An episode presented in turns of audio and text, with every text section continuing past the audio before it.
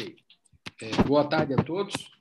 É, boa tarde. A todos. Estamos aqui na nossa é, regular terça-feira, às 16 às 17 horas, numa live do Sindicato da Afiação e Tecelagem da Foz do Itajaí, nossa famosa Itajaí, em parceria com o governo dos advogados. É, sempre tratamos de alguns temas interessantes, especialmente ao empresário da região de Itajaí, né? Já estamos construindo essa história do sindicato de comunicar, comunicar, explicar, conversar, trocar ideias com toda a base desse sindicato. Então, meu nome é Murilo Gomes dos Reis, eu sou advogado da área empresarial e dou boa tarde a todos. Passar a palavra ao Erwin para dar a sua boa tarde também ao sindicato, do sindicato. Muito bem, boa tarde a todos, sejam bem-vindos. É, como o Murilo já citou, né, todas as terças-feiras, das 16 às 17, a nossa reunião semanal aqui do, do, do Sinfri. É, também está sendo transmitida lá pelo YouTube, vai ficar, vai ficar gravada lá a reunião, depois quem tiver, quem eventualmente não puder participar ao vivo, né, mas poderá ter acesso a essas informações aí posteriormente. É, lembrando que hoje o tema especificamente que vamos conversar vai ser sobre programa de participação em lucros e resultados. Já gostaria de antecipar né, o aviso que a gente sempre dá na, no início das reuniões, deixarmos todos os microfones lá em, no, no mudo, para na medida que formos, cada um for fazer sua participação, então ativar para poder pedir a palavra. Tá certo? Devolvo a palavra então para o doutor Murilo para a gente ter início e aí já ficamos normalmente, né? Quem tiver interesse em falar já abre o microfone e se pronuncia sem, sem maiores problemas. Tá certo? Boa tarde a todos. Muito obrigado a todos. A gente vai tratar hoje de um tema é, que parece ser muito simples, mas tem nuances importantes, né? É, que é a participação dos lucros e resultados das empresas. Né? É uma lei lá do ano 2000 que houve uma atualização, mas ainda basicamente é aquela lei lá que trata do assunto. Então eu queria iniciar já passando a palavra aos colegas, é, já se apresentando e assumindo. Fique à vontade, por favor. Bom, boa tarde a todos. Eu sou Juliana Gautieri, sou advogada e componho o quadro A Equipe Trabalhista do Governo dos Reis. Falar um pouquinho então sobre LR, doutor Murilo, por gentileza. Aqui. Ô, Juliana, posso fazer já, já começar interrompendo? Sabe que isso é mania de, mania de professor, né? Eu sou, eu sou é, dei aula há muitos anos na, na universidade aqui, mas é, enquanto aluno também em sala de aula eu fazia pergunta toda hora. Então, desculpa, eu interrompo mesmo. Fique à vontade, fique à vontade, é. é isso. É, mas só para fazer já um, um, primeiro, uma primeira intervenção, dizendo que este, este tema da programa de lucros, participação em lucros e resultados, pelo que nós já conversamos nas lives anteriores, falando lá da desoneração da folha de pagamento, particularmente eu estou muito curioso a respeito daquilo que nós vamos discutir, porque me pareceu quase que uma coisa substitui a outra. Então, eu já gostaria que, se vocês pudessem dar essa, é, é, esse enfoque também, o quanto essa lei ainda ela é válida e o que, que, que isso tem a ver lá com a desoneração da folha de pagamento, tá certo? Porque antes a gente, a única saída era, era, era, era essa lei de participação em resultados. Agora me parece que a coisa flexibilizou mais. Eu gostaria de deixar essa pergunta em aberto aí. Deixa eu até fazer um início para ajudar a Juliana, antes de entrar na PLR, só lembrar o que, que o Erwin está falando, que realmente eu concordo em número general contigo. Lá no ano 2000, a única saída que tinha que pagar variável aos empregados sem compreender que era salário, a única né, que não teria encargos, é essa lei, que tu pagava a cada seis meses, que a Juliana vai explicar em seguida. Só que agora, em 2017, né, é, é, então estamos falando aí em 17 anos depois, uma vida, né? É, nós temos aquele quadrinho que a gente viu já na semana passada. Então, ainda pode ser utilizada a PLR, a gente vai, a gente vai enfrentar ela aqui agora, em seguida, mas só lembrando que ela não é a única possibilidade de pagar variáveis aos empregados sem é, ter encargos, né, que era o caso daquela lei. E agora, nessa versão, dessa é, forma mais moderna de remuneração, que prevista agora na reforma trabalhista, é, ao contrário daquela PLR que só pode ser paga a cada seis meses, aqui tu pode pagar de maneira mensal, né? Então, talvez lá a gente vai depois encarar que ela, talvez seja aí a vantagem é uma compensação é, tributária no imposto de renda. Talvez seja a, a, a, que me ocorre agora. Porque essa aqui, especialmente o prêmio, né, que o prêmio aqui é a que mais se assemelha à PLR. Porque o prêmio, para tu pagar o prêmio para o empregado, tu é obrigado a ter é, condições, né, condições que essa que tem que ser colocadas que eu vou projetar depois daqui da falação dos advogados, vou projetar aqui o modelo, o modelo de, de, que seria é, esse, esse grid de, de, de, de condições para se adquirir. Tanto a PLR como o prêmio, serve para os dois. Então, o que mais se aparece? Embora tu tenha ajuda de custo, auxílio de alimentação, diário de viagem, prêmio e abono. O mais fácil é o abono, que não tem nenhuma condição, mas o, o prêmio também tem condições, que às vezes acontece no, no, oeste de Santa Catarina aqui ele tem muito a questão do é, é, assiduidade, né? Eles precisam que as pessoas vão trabalhar com frequência. Então, uma das condições de, de, de ter direito do prêmio, a pessoa tem assiduidade. Não, não é só essa, mas uma da principal condição naquela região, que isso é muito regional, né? Regional e até por tipo de empresa, indústria, comércio são diferentes. Então, realmente, o Erwin já colocou uma questão que eu ia colocar depois, eu estou adiantando um pouco, que eu ia falar depois. Realmente, Agora temos opções, né? PLR é uma opção, ainda continua sendo, né? mas temos aqui agora essa forma de desoneração da folha, que veio com a reforma trabalhista, né? no artigo 457, para o segundo, que tu paga, pode pagar com habitualidade e tal, que inclusive a Receita Federal já é, falou num parecer que não tem nem repercussão previdenciária. Está lá COSIP, não me lembro o nome da COSIP, é uma consulta que houve com a resposta que é vinculativa. Então, já para começar assim, acho que a gente vai voltar nesse assunto mais depois, mas só para começar que realmente o Herve já colocou. Desculpa, Juliana, só para te ajudar. Fique à vontade. Não, tudo certo. Obrigado pelas considerações, doutor Murilo, e também pelo, pela introdução do, do Ervin ali, que logo mais a gente já vai estar falando sobre essa questão da desoneração, não a tributária, mas sim a da folha. Bom, só pincelar algumas coisas que o Dr. Murilo já inicialmente colocou.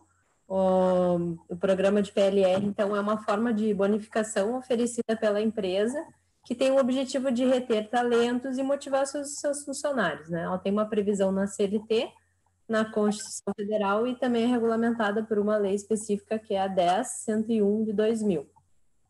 Uma das exigências da lei é que a empresa ela negocie a implementação do PLR, é uma negociação que vai ser feita por uma comissão de empregados e um representante do sindicato da, da categoria. Então, o sistema ele, do, do PLR ele pode ser uh, previsto em acordo coletivo ou convenção coletiva do trabalho. A PLR ela não é obrigatória.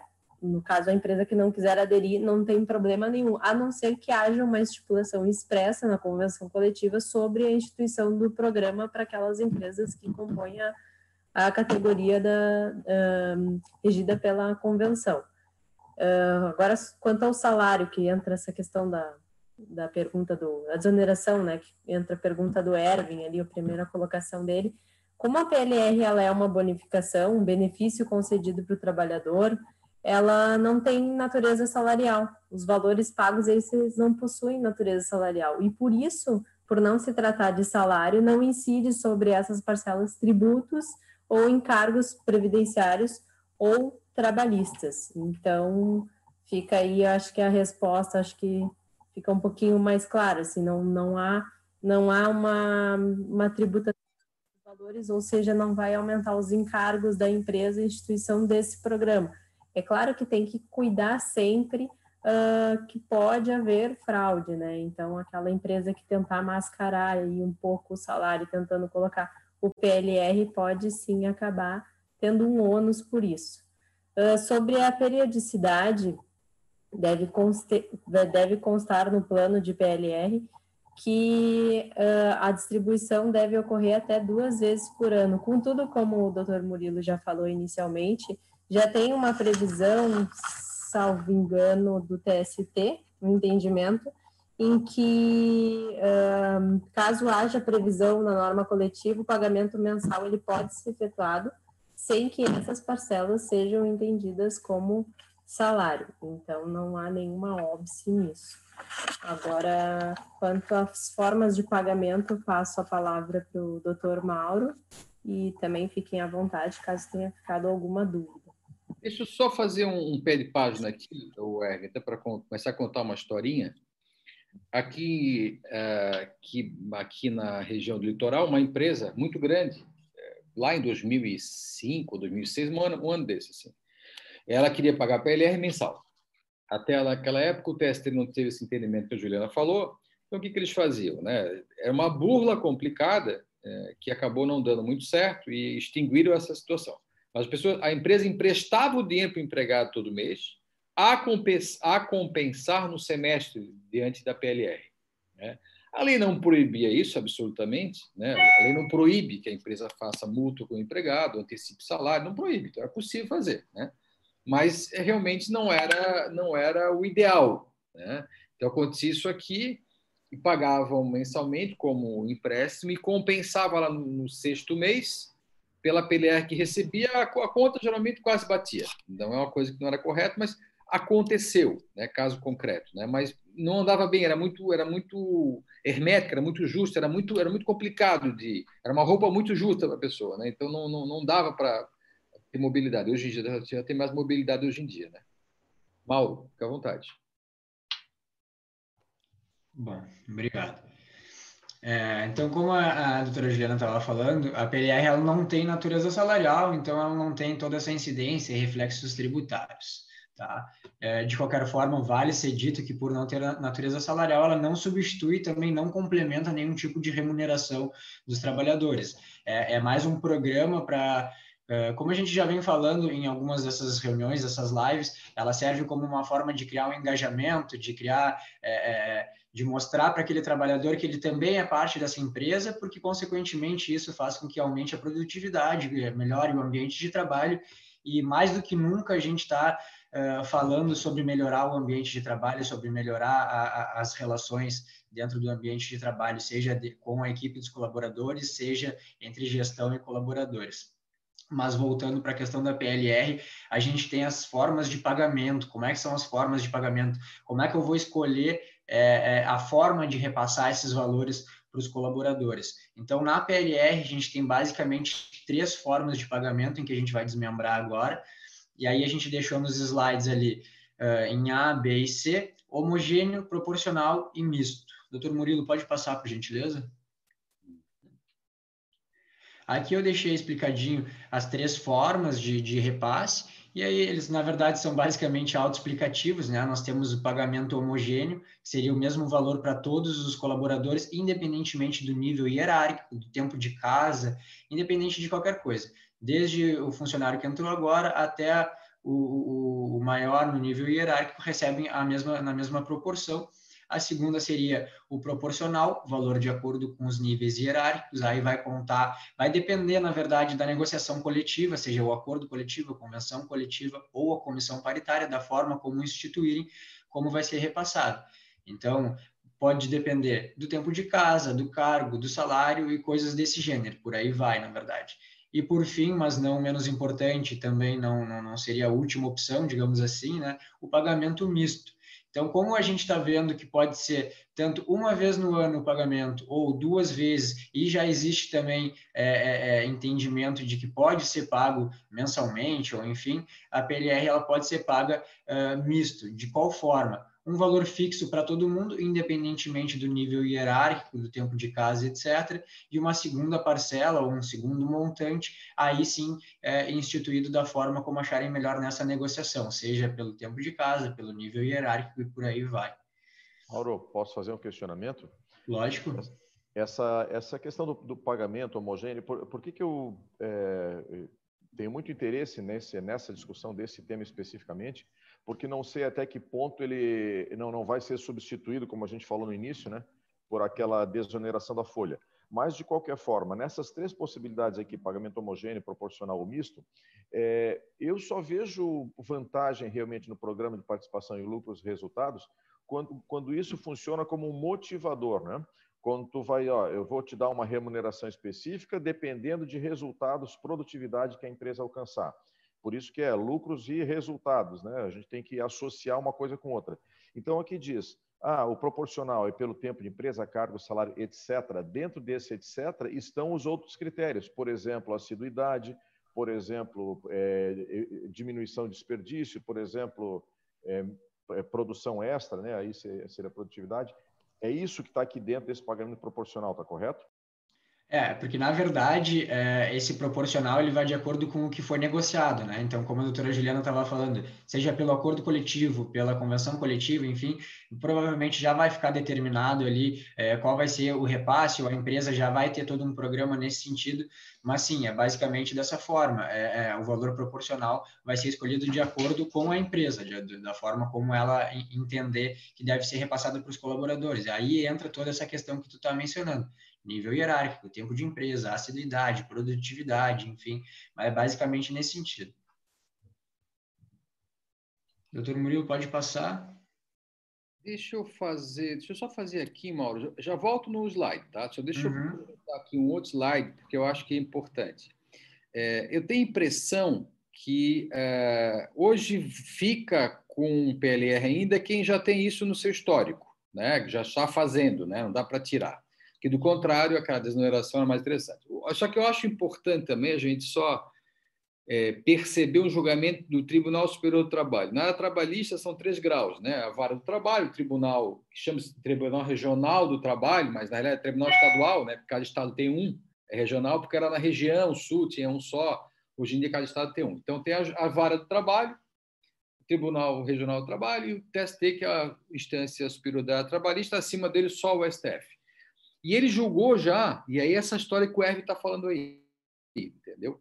Que é o seguinte, ó, é, entender que os valores não atrelados ao resultado e ao lucro da empresa. Então, tem que estar tá atrelado não só a desempenhos individuais do empregado, né? Porque daí não é participação dos lucros resultados gerais, né? Quando não tem esse quesito aqui, que é um misto entre metas do empregado e metas da empresa, quando não tem isso, eles descaracterizam no TST nesse julgado. Eu peguei um julgado para não também ficar enfadonho, né? Mas eles descaracterizam a PLR com, e entendem que é salário. Né? Então é muito importante é, que a gente é, deixe claro, né?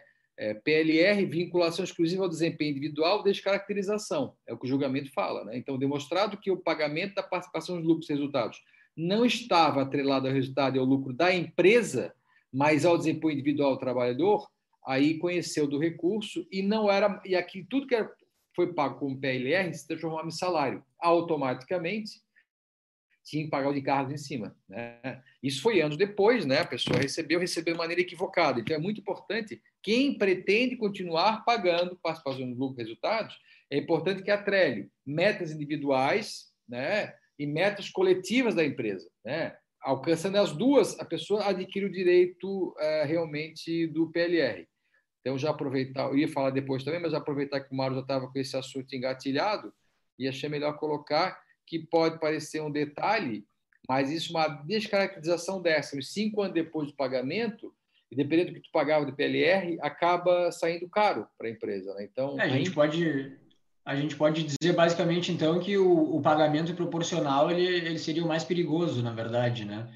Uh, desse, dessas três formas, nós temos o homogêneo, temos o misto e aí o proporcional ele seria um passível, um possível descaracterizador ali em uma eventual discussão trabalhista, né? Desde que tenha uma, um misto de condições pessoais da pessoa, né? A, uhum. É, a seguridade, a produção dela mesmo, tal, mas tem que estar também nesses quesitos tem que estar uma condição da empresa, a, a, é, ter um lucro de tanto, tal, ter uma condição especial é um misto das duas. As duas consideradas é uma PLR tranquila, sem nenhum problema. Pode falar, presidente. Uhum. É, sabe que eu estou aguardando para, no final das contas, nós podermos bater o martelo, ou pelo menos eu ter uma conclusão pessoal, se é, deixamos de lado a PLR e partimos para a desoneração da folha, que até então está me parecendo que a melhor solução seria essa, tá? Porque há algum tempo atrás, a gente, na, aqui na nossa empresa, a gente tentou é, estudar a, a participação, um programa, estabelecer um programa de lucros e resultados. E qual foi o entendimento que tivemos na época? De que este programa deveria ser dividido em três indicadores. Fazer o pagamento é, proporcional, eu sinceramente não vejo é, justificativa, ou pelo menos aplicação de fazer um pagamento homogêneo, porque aí tu acaba sendo injusto, né? Aquele que trabalhou mais ganha a mesma coisa que aquele que trabalhou, ou aquele que trabalhou menos ganha a mesma coisa que aquele que trabalhou mais. A coisa então não fica realmente motivada, não, não, não, não, não, é, não pode ser utilizada como fator motivacional. Então eu descartaria o pagamento homogêneo. Fatalmente ele teria que ser proporcional, vinculado ao desempenho. Só que esse desempenho deveria ser dividido em três é, indicadores, indicadores globais, que seriam, por exemplo, né, um atingimento de faturamento X da empresa, é, aumento do número X de clientes, coisas desse nível. Um indicador global, uma parcela do, do, desse, dessa participação seria do setor, quer dizer, aquele setor onde participa o funcionário teria alguns indicadores a serem cumpridos, e outro grupo de indicadores individuais, onde entra assiduidade e assim por diante, é, diminuição de desperdício daquele funcionário. Então, quando nós conseguíssemos contemplar indicadores globais, setoriais e individuais, o, o rendimento, a participação que aquele funcionário teria, seria, se ele atingiu 100% desse, 100% do segundo, 100% do terceiro, ele teria, então, a participação X lá na, no final do ano, ou a cada seis meses, né? Esse me parece que seria a, melhor forma de fazer.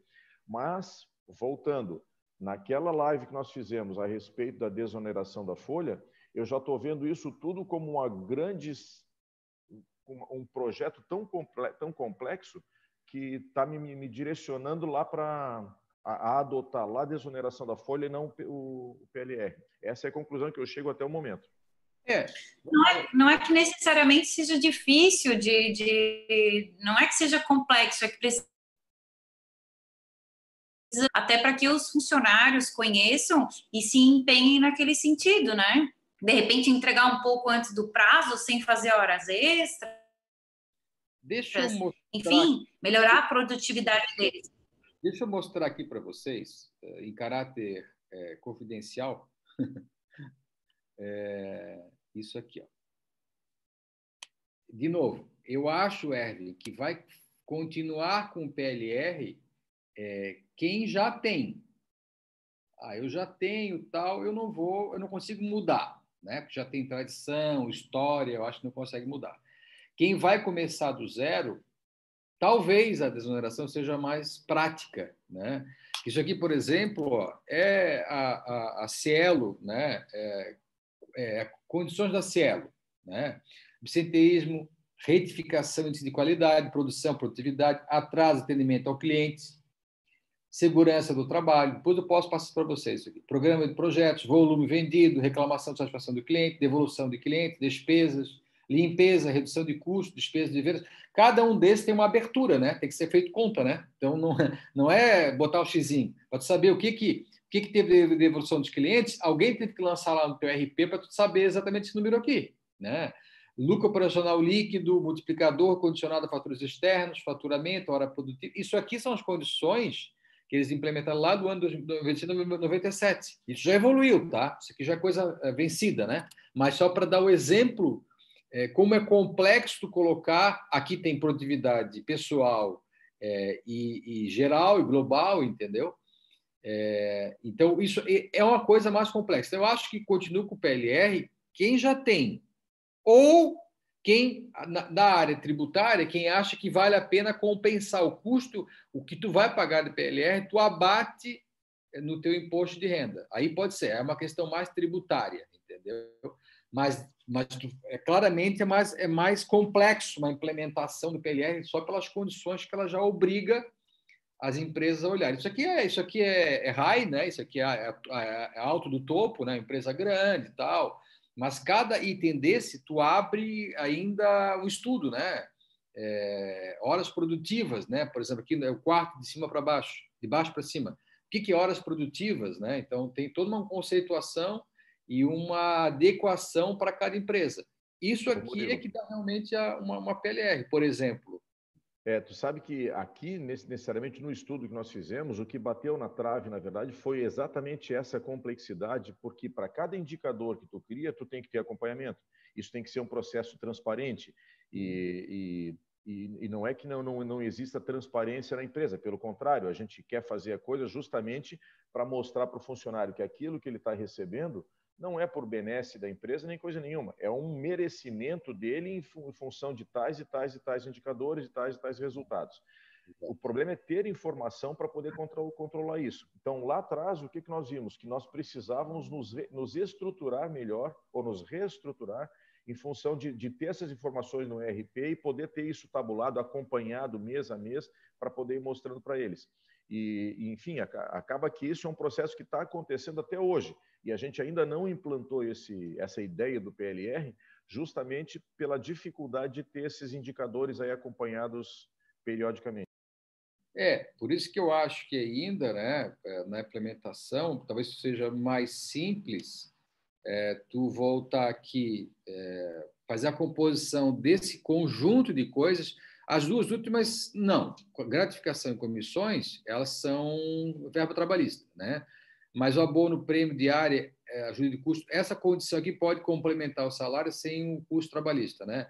E aqui, abono que não tem condição nenhuma, tu resolve quanto cada um vai ganhar, não tem absolutamente. É bom ter o fundamento, mas só por amor à argumentação. A lei não, não obriga.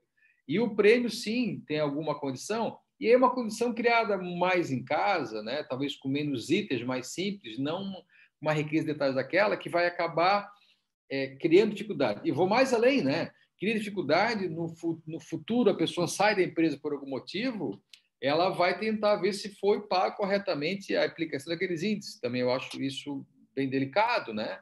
Então, assim, eu acho, eu acho muito complexo uma PLR, sim, de verdade, para valer, né? Uma correta, né? Eu acho muito complexo. Eu acho que aplicar a desoneração fica mais é, justo, mais claro, entendeu?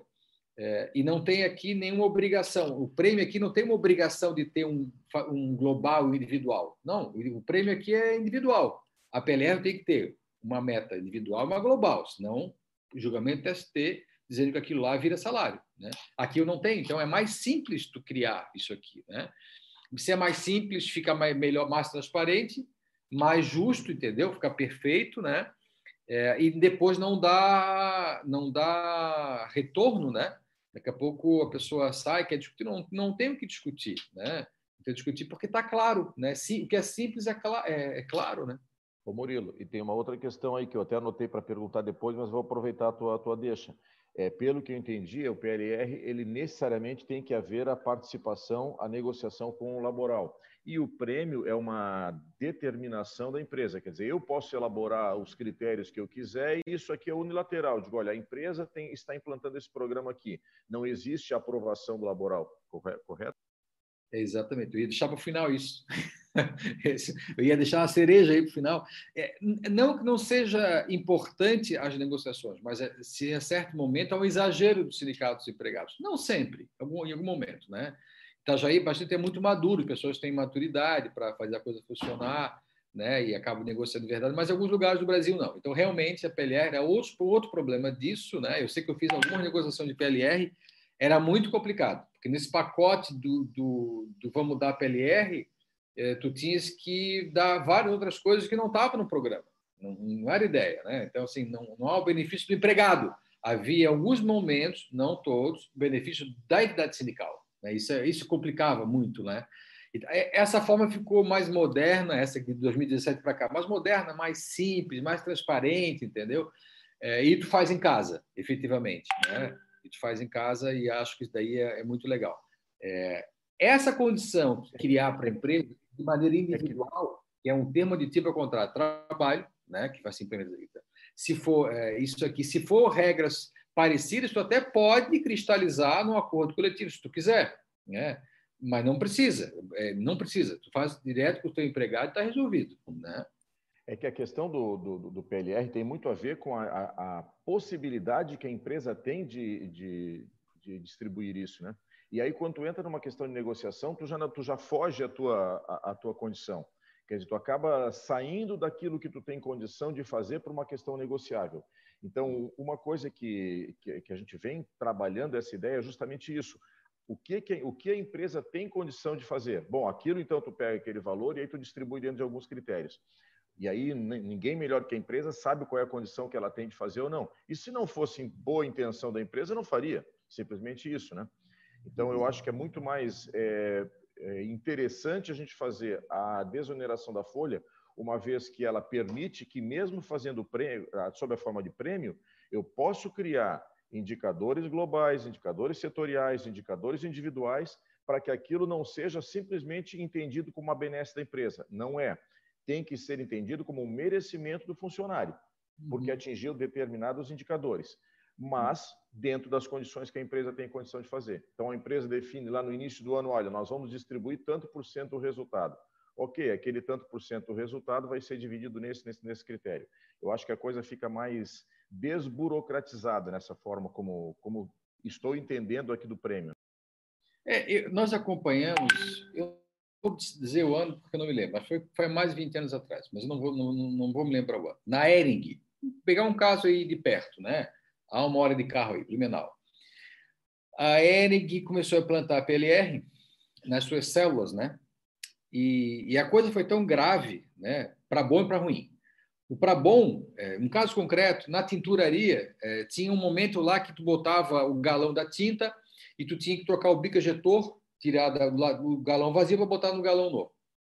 Isso vinha uma pessoa de fora limpar esse bico de ejetor.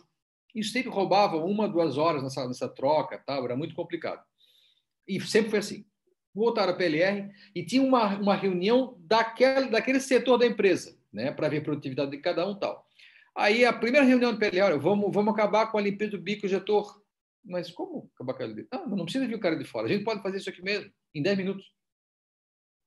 Levava quase duas horas. Teve alguém de fora tal. Então ali, ali já otimizou, né? caso concreto. Parte boa da história, né? Trocava rápido a tinta, maior produtividade. Só que daí é, tivemos, tiveram que chamar uma psicóloga para administrar ali é, a, a, a, disputa em, na, nas pequenas células, porque aí tinha uma discussão quem estava mais produtivo ou menos, porque como tinha uma produção da célula, né, setor de tinturaria, os 10 caras lá, então um dos itens que eles tinham que, que bater a meta é, é a produção semanal para poder se encaixar na PLR, que todo mundo ganhava, mas, mas depende, depende dos 10 aquilo ali, né? Então, chegava ao ponto de alguém vir gripado de manhã, os nove falaram assim: Ó, oh, tu vai para casa porque tu só vai atrapalhar aqui hoje. Vai, fica em casa. Fica sete dias depois, tu volta. E acontecia isso, né? Mas acontecia também aquela turma que queria, os oito queria botar dois para fora para dividir entre oito e não entre dez. Então, essa questão da PLR em casos concretos, né? Então, sim, coisas folclóricas que dá para contar aqui. Mas é, esse é o cuidado né, que a gente tem que ter nessa criação de metas e que tem o próprio empregado se envolve na avaliação, que às vezes tem que ter um acompanhamento, uma preparação deles para que eles façam essa avaliação da maneira correta, né? Então, obviamente, se tem 10 lá, oito fazem. Não sei, teria que se estudar se oito fazem, né? Mas oito vão se estressar mais para fazer isso. Tem doença ocupacional, tem esse do trabalho, tem que tomar um certo cuidado com essas coisas, né? Mas, enfim, a PLR tem algumas histórias para contar aqui. Vamos voltar lá. Eu acho que esse era o que a gente estava, né? Vamos passar para o próximo aqui, né? Acho que ainda é o Mauro. Sim, acho que sim. Mauro, por favor. Tem que ligar o teu microfone. É, isso, perdão. Tem mais uma partezinha aqui que é comigo e depois eu passo para a doutora Gil.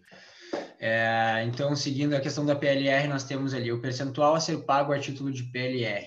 Então, na verdade, nós, eu até dei uma pesquisada, a gente deu uma lida na, na legislação a gente é, não, não existe, na verdade, nenhum índice fixo para que seja repassado, tá? Então, isso, na verdade, vai ser um objeto de negociação entre as partes, seja por meio da comissão paritária, do acordo ou da convenção coletiva, seguindo os critérios que foram estabelecidos para o repasse desses valores. Então, seja pela, pelo pagamento homogêneo, seja pelo proporcional ou seja pelo misto, também vai ser decidido qual vai ser o percentual desses lucros que vão ser repassados pela empresa.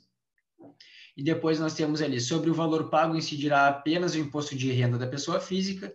E aí uma pergunta também que eu acredito ser muito importante, porque provavelmente deve acontecer em, em absolutamente todas as empresas, quando rescinde um contrato de um, de um funcionário e essa empresa tem esse programa da participação em lucros e resultados, a pergunta que vem é, ele deve receber esse valor? A resposta é sim, ele deve receber proporcionalmente a, a, aos meses em que ele trabalhou no ano corrente. Aí eu deixei um exemplo ali, o, colabor, o colaborador que se desligou da empresa em maio, do ano corrente. Nesse caso, ele vai ter direito a 5 dozeavos da, da PLR. Então, é, claro, isso tudo se não, se não houver justa causa, enfim, tem toda essa questão. Se for é, sem justa causa, é, é, é, pacífico a questão de que ele, ele faz jus ao, ao, recebimento da PLR proporcional aos meses em que ele trabalhou no ano corrente. Tá? Eu não sei se. Oi. Ah, nessa questão ali da, do, do, imposto de renda na pessoa física, do, do PLR, uhum. na, na, na, possibilidade de pagamento via prêmio, via desoneração da folha, também incide imposto de renda, então? Na verdade, sim, sim. Da pessoa física, sim dependendo dos valores. Claro que a lei da PLR, por exemplo, a lei 10.101, se nós colocarmos no, no, no Google é, a lei ali e tu conseguir acessar ela, lá embaixo no final vai ter uma tabelinha dizendo exatamente quais são os percentuais que são devidos para cada, cada caso. Eu estou com ela aberta aqui, eu não vou compartilhar por causa dos slides, mas só para dar um, um, um exemplo, nós temos o valor do PLR anual de zero reais a seis mil recebidos, a alíquota é isenta, tá? É 0%. Então, é, vai depender muito, o valor ele tem que ser muito acima para incidir esse imposto de renda também na questão da PLR, né? Doutor Murilo, pode passar, por gentileza? Eu acho que esse aqui... Eu acho que foi, né? Acho que foi, acho que isso aí, acho que esse é o último slide. É, agora é a minha, minha parte do, do INSS, que é até a doutora Julia. É, boa tarde a todos, né? Às vezes a gente dá uma pulada, né? Eu me chamo Gil, sou advogada e sócia aqui do Governo dos Reis Advogados e junto com o Sinfri, né? Nós estamos trazendo, através dessas nossas lives, ajuda com informação para que as empresas associadas possam entender o que, que a lei autoriza, que é justamente isso que nós estamos fazendo, para escolher o caminho e gerar os melhores resultados, né? Então, é por isso até que a gente pede que vocês analisem, que façam as perguntas como o nosso presidente está fazendo, para escolher qual que é o melhor caminho para cada um, né? De repente a, a PLR é bom para uma empresa, não é boa para outra, mas é importante conhecer todas as possibilidades que a lei traz. Então, a, a minha parte que seria o finalzinho, que até a Juliana já mencionou um pouquinho, é, sobre os pagamentos feitos a título de PLR, se tem alguma incidência de INSS, né, que é a contribuição previdenciária, né? Então, em regra, não incide INSS sobre os pagamentos de participação nos lucros e resultados, tá? Porque a participação nos lucros não integra a remuneração dos empregados e por causa disso não pode ser incluída no salário de contribuição, que é o valor que, que é considerado para o recolhimento da contribuição previdenciária, que é o pagamento para o INSS. Tá? Então, esse benefício que é o PLR, em regra, não tem natureza salarial, porque não é uma contraprestação pelo trabalho, trabalho realizado em si, tá? Ele tem essas condições, então, por causa dessas condições, ele não é uma contraprestação pelo trabalho realizado e não tem a natureza salarial. Mas se não forem obedecidos os requisitos estabelecidos pela lei, para ser uma PLR, essa verba que foi paga com esse nome de PLR pode perder a natureza não salarial, ou seja, a PLR vai ser desconfigurada e sobre todos os valores que foram pagos a esse título, pode sim daí vir a acontecer a incidência da contribuição previdenciária. Por isso que é importante, quando se, se a empresa escolhe adotar essa forma de distribuição, né? É, e estabelece regras, é importante seguir as regras direitinho, é, porque senão pode ser desconfigurada e vir a ter que pagar INSS, imposto de renda, enfim, todos os encargos que incidem em cima é, desse valor, desse, desse valor pago, porque pode ser configurado como, então, é, remuneração depois se for verificado que não foi obedecida alguma regra que estava instituída, tá, no programa de PLR. Então, para dar um exemplo, né? Um exemplo dessa descaracterização seria se os empregados não participassem da elaboração das metas, tá? Eles têm que, um exemplo é, é importante e é, que, que eles precisam participar dessa elaboração das metas que devem ser atingidas. Se eles não participarem, pode sim acontecer então a incidência da contribuição previdenciária. por causa do que eu acabei de falar, que a PLR não seguiu as determinações é, da lei que fazem para ela ser regular, tá? As, as metas precisam ser estabelecidas com a participação dos empregados, porque os artigos 2 e 3 da lei que a Juliana também mencionou, que é a 10.101 de 2000, é, elas trazem os requisitos de um plano de participação no lucros e resultados e dizem, entre os requisitos, que é preciso existir a participação, a intervenção é, do sindicato e a participação dos empregados na negociação do plano, tá? Então, como já dito, é, é, como também já, já informado, né, é preciso existir as regras claras, tá? Para que seja feita essa distribuição dos valores é, o, a, o, arquivamento do acordo, né? O acordo precisa estar pronto, precisa estar à disposição. É, não é, não são regras que são criadas e não está em nenhum lugar. Precisa ser arquivado a regra toda e, e de quanto em quanto tempo que vai ser feito o pagamento dessas parcelas de PLR. Isso está escrito lá na lei 10.101 e precisa ser obedecido. E ao contrário, né? Então, se a PLR está certinha, é, e se nesse exemplo que eu dei foi de fato possibilitado aos, aos trabalhadores que a, essa oportunidade de participação nos lucros e resultados, essas parcelas de PLR não vão integrar a remuneração do, emprega, do trabalhador e fica afastada, então, a incidência de contribuição previdenciária. Então, essa é mais uma benesse, né? É, que é difícil, né? Como o Hermes já colocou ali, nosso presidente, é difícil é, fazer esse plano, montar, aplicar e fazer valer, mas tem alguns benefícios que às vezes fazem a empresa pensar se de fato vale a pena instituir esse, esse programa ou não. E o INSS não incidindo é algo bem interessante, né? Era isso, então, sobre o INSS. E voltando à questão do INSS, só para não querendo puxar brasa para minha sardinha, né?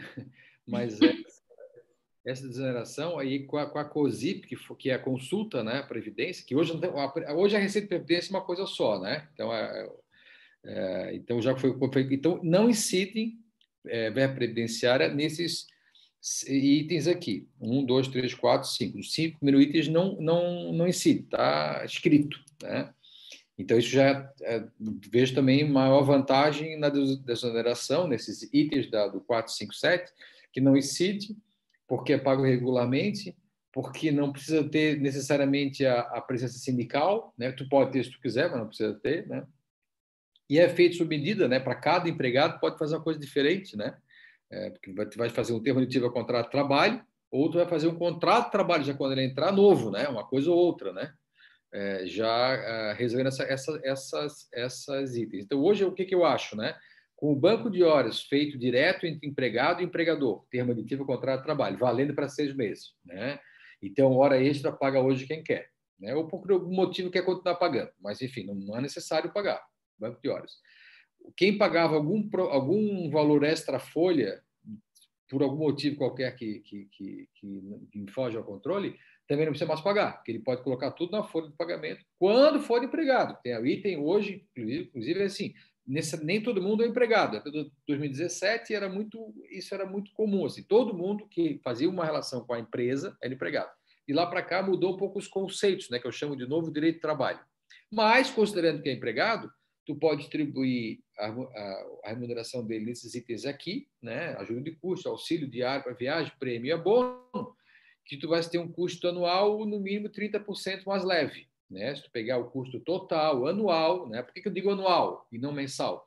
Porque anualmente tu tem décimo terceiro, tu tem férias, tu tem acidente das pessoas, tu tem uma série de itens que mensalmente tu não enxerga.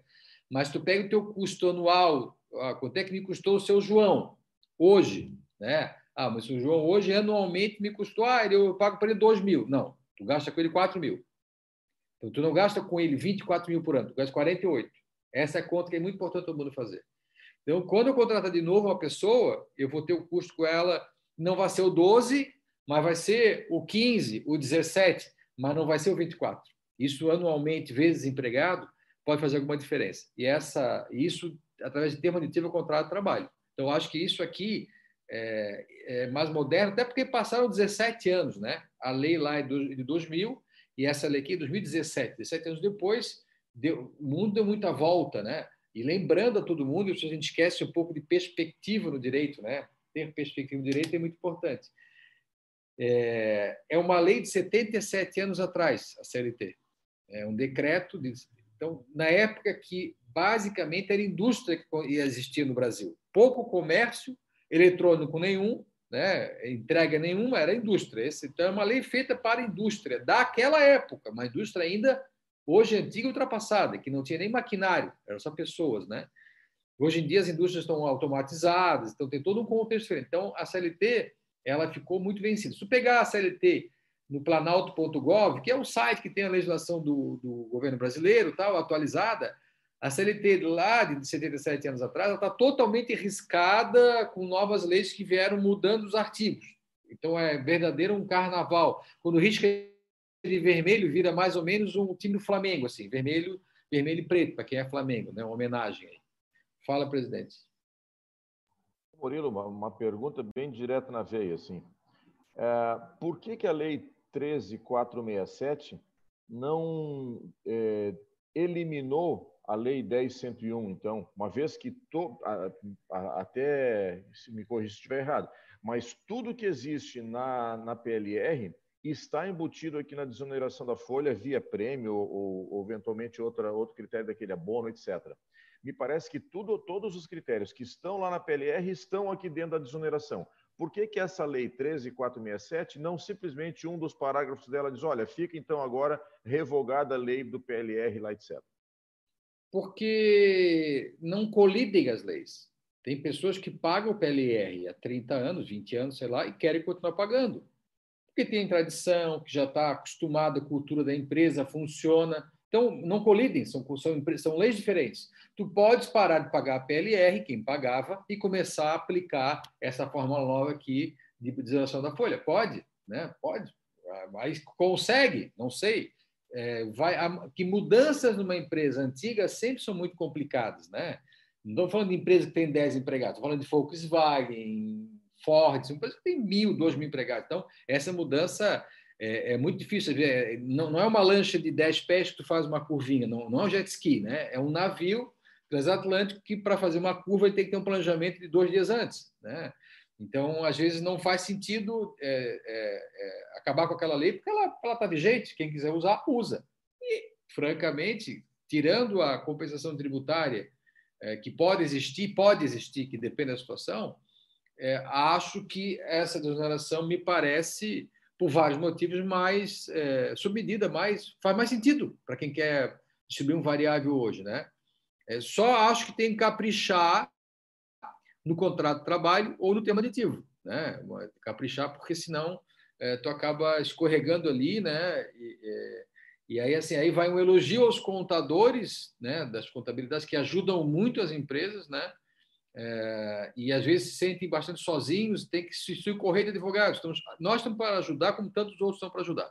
Acho que é importante as contabilidades e os advogados conversarem, porque às vezes o termo aditivo sai das contabilidades talvez falte ali alguma cerimônia, algum ritual que os advogados precisam colocar para depois em juízo defender as empresas, né? Então não dá para um fazer e o outro e o outro consertar, né? É importante que eles façam em conjunto, contabilidades e advogados façam em conjunto os temas aditivos, contratos novos, porque lá na frente eu vou precisar desses elementos para fazer uma defesa em juízo e vou precisar da contabilidade para me ajudar nisso. Então tem que tem que andar juntos as contabilidades e os jurídicos das empresas. É, eu acho que tinha para hoje, presidente, era isso. Temos aí com os minutinhos para fazer alguma bate-papo, alguma pergunta ainda. Eu quero fazer. Vou, vou deixar para a doutora Juliane. Não, só que o doutor Murilo falou ali que grandes empresas uh, têm aderido, né? Já há muito tempo o programa de participação, de, de participação nos lucros e resultados. Eu achei um precedente aqui tá? Um pouco até antigo, de 2010, uh, que até me chamou a atenção a hora que ele falou ali da Volkswagen. A Volkswagen é, fez o aderiu ao programa de participação em lucros e fez o pagamento mensal, tá? Fez um parcelamento, que é como diz aqui no no precedente. e não foi descaracterizada a natureza indenizatória, ou seja, não foi caracterizado a natureza salarial, então, uh, que, é uma, que é uma vedação lá no artigo 3 parágrafo 2 da lei, e, e, viabilizou então que eles pudessem fazer o parcelamento do pagamento, porque às vezes também o valor ele é muito alto para ser pagado em duas parcelas, né? E que bom que houve um reconhecimento, dá uma flexibilidade maior aí para a empresa continuar com esse com esse programa, né? Com esse, esse com essa ferramenta, né? Então, mas era essa a minha colocação, porque o Dr. Murilo até comentou Essas... um adendo aqui. Essas coisas de norma coletiva é outro, uma outra live para a gente conversar. Mas lá em 2008, né, nós já, usando, usando a Constituição Brasileira, criamos para telecomunicações de São Paulo, para mais de 10 mil empregados, vários ajudas, tipo essa ajuda de custo aí agora, nova, da, da reforma, né? ajuda sabonete, ajuda batom, várias coisas. Isso foi uma convenção que fizemos para a Telsul, na realidade, nome de uma empresa muito grande, que era do Rio Grande do Sul e foi para São Paulo, enfim. Fizemos isso em Paraná, em São Paulo, e já naquela época colocamos nas convenções coletivas essas formas de desoneradas, né? e foi homologada pelo Ministério do Trabalho. Na época, se eu não me engano, no ministro Almir Pazianotto, não me lembro, o ministro foi a São Paulo homologar esse acordo lá né, na frente de todo mundo. Né? Então, corroborando o que a Juliana está falando, esse assunto não é novo. Ele só tem luz agora e mais uma tranquilização, uma segurança maior para vocês, empresários. Mas esse assunto é manejado já há muito tempo na área do direito do trabalho. Presidente, nós estamos já chegando no final. Doutor Murilo, é, eu, tenho, eu tenho aqui o registro do Estatuto do Sinfri, foi no dia 31 de janeiro de 89, no cartório de registro civil ofício OISE, em Itajaí. Ok. Tá? Então, cartório OISE de registro civil, dia 31 de janeiro de 89. OISE alemão, é H-U-L... Não, EUSI. H-E-U-S-E. Isso, eu conheço as figuras. Muito bem. É... Vamos, vamos fechar nossa live? Isso, Vai... eu acho que nós já estamos ali, faltando cinco minutos aí para cinco, né, para ficarmos dentro do nosso, do nosso horário. Mas uhum. eu gostaria de, antes de mais nada, é, puxar brasa para o nosso, nosso assado, porque eu estou achando muito interessante esses assuntos todos que nós temos discutido. Hoje, especificamente, nós juntamos dois, né? Ah, o que já foi discutido anteriormente lá da desoneração da folha com a participação em lucros e resultados e o, o quanto vale isso para os nossos associados. Quer dizer, é, essa, é, essas informações Pode ser que eles não tenham nem ainda implantado essa tanto a desoneração quanto a participação em resultado, mas tudo isso são, é, é conhecimento que agora vai sendo trazido para as empresas para fazer com que elas se estejam adequadas à legislação e possam se tornar até mais competitivas. Eu acho que esse é o papel do, do, do sindicato, né? Levar essas informações para as empresas para que elas possam se tornar mais, mais competitivas e o que é mais importante dentro da lei. Então, fico muito feliz de ver que esses temas estão se complementando e já gostaria então de deixar um agradecimento, renovar o agradecimento aqui no Dia do Advogado aí para a GDR Advogados Associados, agradecer pelo apoio que vocês têm no, nos trazido e deixar já uma sugestão de um tema para a semana que vem, que, se não me engano, em uma reunião lá do, do Sinfri, foi levantado pelo Newton, lá da, da, da Itacordas, que, so, que seria sobre a, a insalubridade. Uh, o, o, que, o, tudo que envolve a questão da insalubridade deve ser pago, não deve ser pago, como, como fazer para se proteger em relação a isso. Fica uma sugestão de um tema, então, para a semana que vem nós discutirmos isso. Quem, se por acaso surgir um outro tema, estamos abertos à discussão, então, sem problema. Mas gostaria, então, de deixar mais uma vez o meu abraço e, a, e o convite para a semana que vem, então. Murilo, fica com a palavra.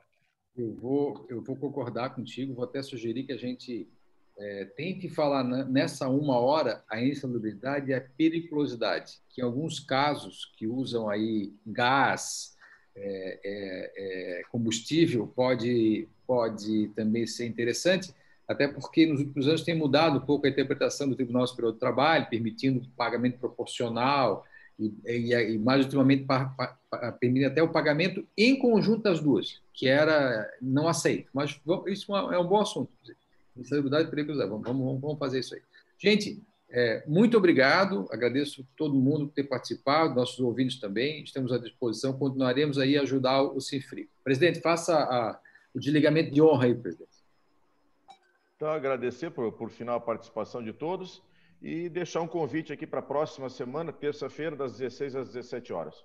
Boa semana a todos, até semana que vem, então. Obrigado, gente. Muito obrigado. Tchau, tchau. Boa tarde a todos.